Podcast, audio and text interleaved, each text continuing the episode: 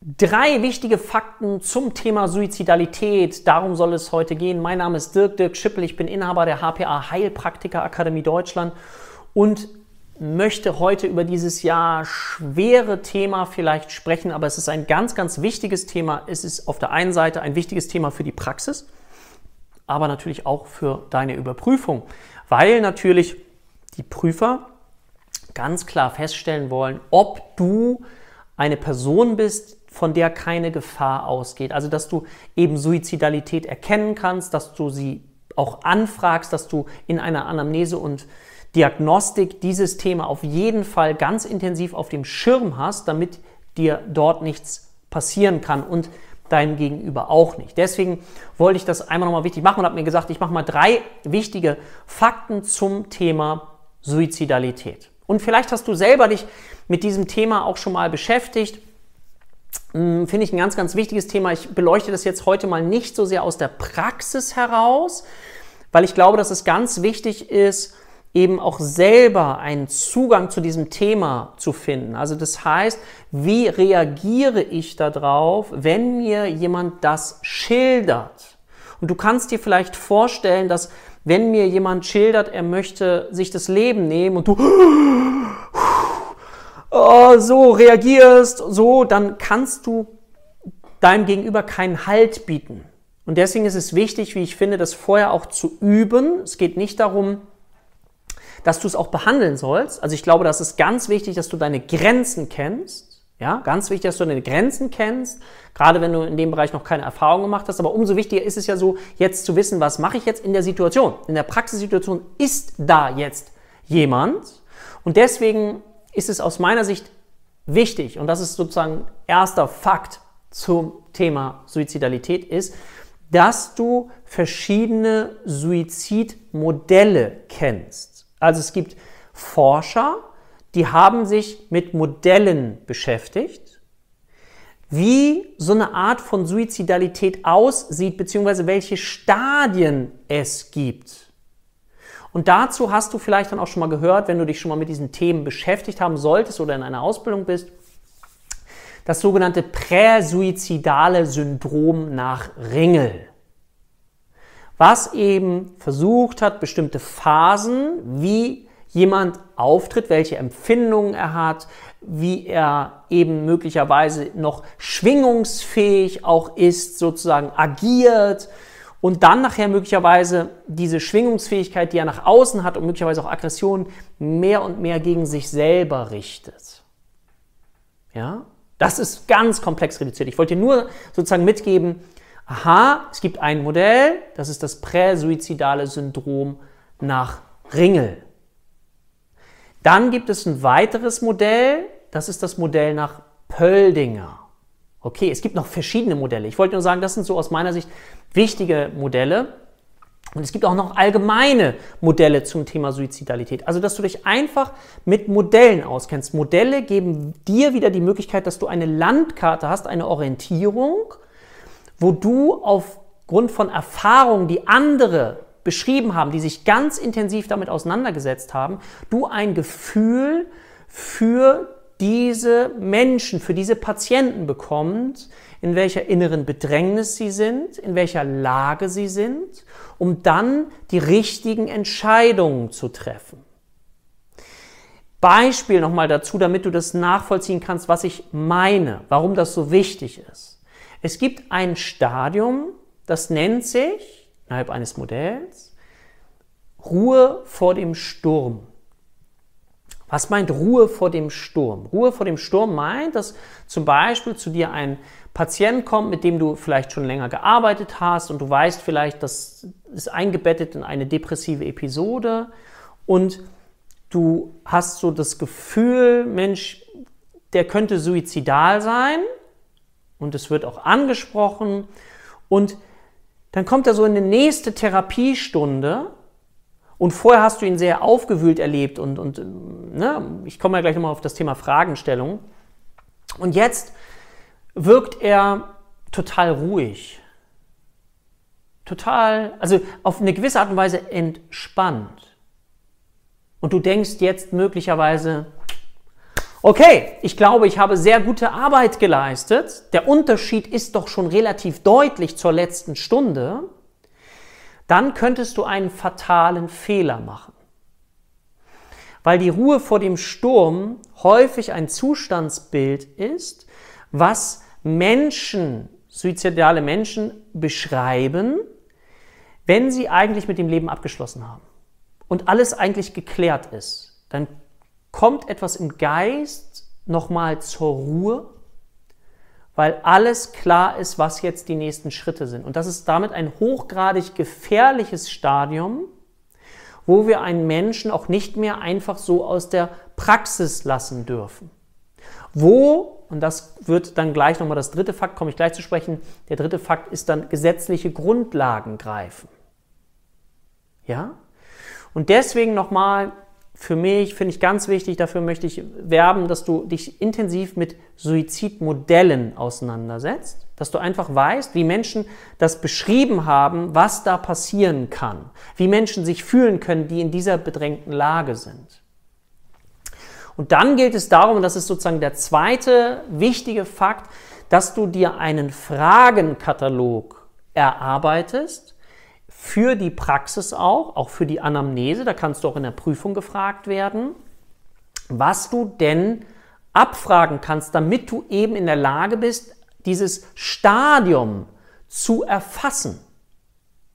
Ja, also, und dazu gehören dann eben auch so Fragen, dass du eben fragst, haben Sie schon mal darüber nachgedacht, sich das Leben zu nehmen? Wenn ja, wie? Haben Sie schon konkrete Planungen erstellt oder hatten Sie schon mal konkrete Planungen? Gab es in Ihrer Vergangenheit schon mal einen Suizidversuch? Wir wissen, wenn jemand schon einmal einen Suizidversuch begangen hat, ist die Wahrscheinlichkeit größer, wir haben hier es mit einem höheren Risiko zu tun, dass diese Person es nochmal tut. Und das dürfen wir wissen. Ja? Wir dürfen dieses Wissen einfach in uns haben, damit wir damit umgehen können.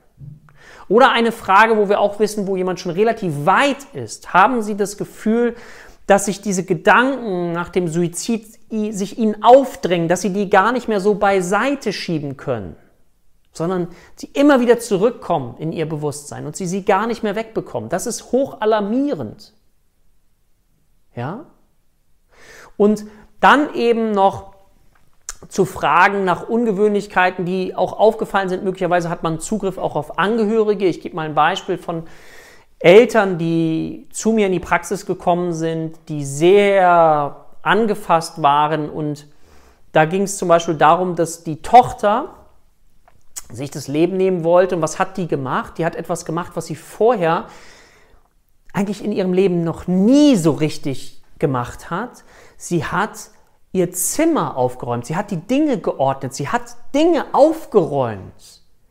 Und das war so ungewöhnlich. Und das ist wichtig, dass uns das eben auch auffällt oder dass wir danach fragen dürfen. Oder wenn Menschen anfangen, etwas zu verschenken.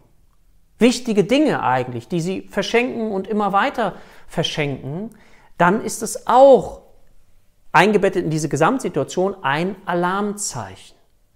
Und deswegen Ganz wichtig, okay, ich habe der erste Fakt nochmal, Suizidmodelle. Was gibt es da so? Okay, und das dann lernen, einordnen, verstehen, fühlbar machen. Das zweite ist, sich, empfehle ich dir, Fragen aufzuschreiben. Welche Fragen geben mir Hinweise darauf, ob jemand suizidal ist und inwieweit er auf dieser Skala von, ich habe schon mal drüber nachgedacht, geradeaus weiter zu fahren, einfach wenn ich auf der Straße bin, also so unspezifisch, wie spezifisch ist das, um dann die Gefahr eben auszuloten? Ja? Das ist ganz, ganz wichtig und dazu brauchen wir Fragen. Und das ist das zweite Fakt, die Fragen. Welche Fragen? Und das sind Fragen für die Praxis, aber eben auch Fragen für die Überprüfung. Und das dritte ist jetzt, was dazugehört, sind gesetzliche Grundlagen. Also gibt es bestimmte gesetzliche Voraussetzungen, was denn jetzt zu passieren hat, wenn beispielsweise jemand in deiner Praxis ist und suizidal ist. Und dann weißt du später oder auch jetzt schon, dass es dafür Gesetze gibt, unter anderem eben das sogenannte PsychKG, psychisch Krankengesetz, oder das Unterbringungsgesetz. Das ist das gleiche Gesetz, aber es wird in unterschiedlichen Ländern unterschiedlich benannt. Und da steht dann eben drin, was zu erfolgen hat, wenn zum Beispiel, und das ist wichtig, dass du es feststellen musst, jemand eine psychische Erkrankung hat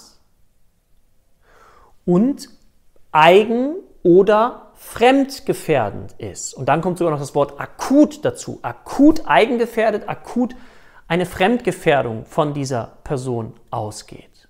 Also hat jemand eine psychische Erkrankung und er ist akut eigengefährdet und oder akut fremdgefährdend, dass er andere gefährden könnte. Dann gibt es eine gesetzliche Grundlage, aufgrund dessen eine Person auch gegen ihren Willen in einem psychiatrischen Krankenhaus untergebracht werden muss, darf, kann. Auch gegen den Willen. Und dann musst du in deiner Praxis wissen, dass du an dieser Stelle dann eben ja den sogenannten sozialpsychiatrischen Dienst kontaktieren musst. Das ist manchmal, je nachdem, je nach Uhrzeit, kann es auch die Polizei sein. Darauf will ich jetzt nicht intensiv eingehen, weil es Ländersache ist und damit unterschiedlich. Aber es ist wichtig, dass du dich auch damit auseinandersetzt, wie ist es an dem Wohnort, wo ich bin? Was passiert jetzt? Also ich habe dir die Voraussetzung gesagt, dann kommt sozialpsychiatrischer Dienst, das ist Amtsarzt und in den meisten Fällen, so sollte es sein, noch ein Verwaltungsbeamter, es könnte ein Sozialpädagoge sein, der für den Verwaltungsakt dieser Freiheitsentziehung zuständig ist, der Amtsarzt für die Diagnose, okay, die Diagnose und der Sozialpädagoge, der den Verwaltungsakt macht, sozusagen für die Freiheitsentzug. Und dann kommt jemand gegen seinen Willen möglicherweise in ein psychiatrisches Krankenhaus und dann greifen wiederum zeitliche Grundlagen, in denen diese Person persönlich von einem Richter angehört werden muss, der eben entscheidet darüber,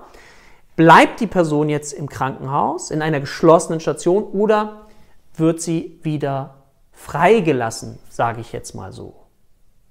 Aha, und da siehst du, okay, auch hier wieder meine Empfehlung, wenn es jetzt um das Lernen geht, von grob zu fein, erstmal grundsätzlich zu lernen, was ich jetzt vielleicht gerade so versucht habe, in Zusammenhang zu bringen. Und dann ist natürlich wichtig, dass du dir guckst, was ist mein Gesetz jetzt in dem, ja, ob ich jetzt in Schleswig-Holstein bin, in Bayern, in Baden-Württemberg, Nordrhein-Westfalen, in Niedersachsen, Bremen, Hamburg und so weiter.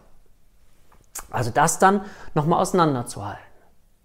Aber wenn du das dann lernst, dann hast du für dich wieder einen auch inneren Leitfaden, wie die Dinge aus meiner Sicht so zusammenkommen und du so eine Schritt-für-Schritt-Planung hast, was du wissen darfst und die Fragen dazu darfst du auch üben.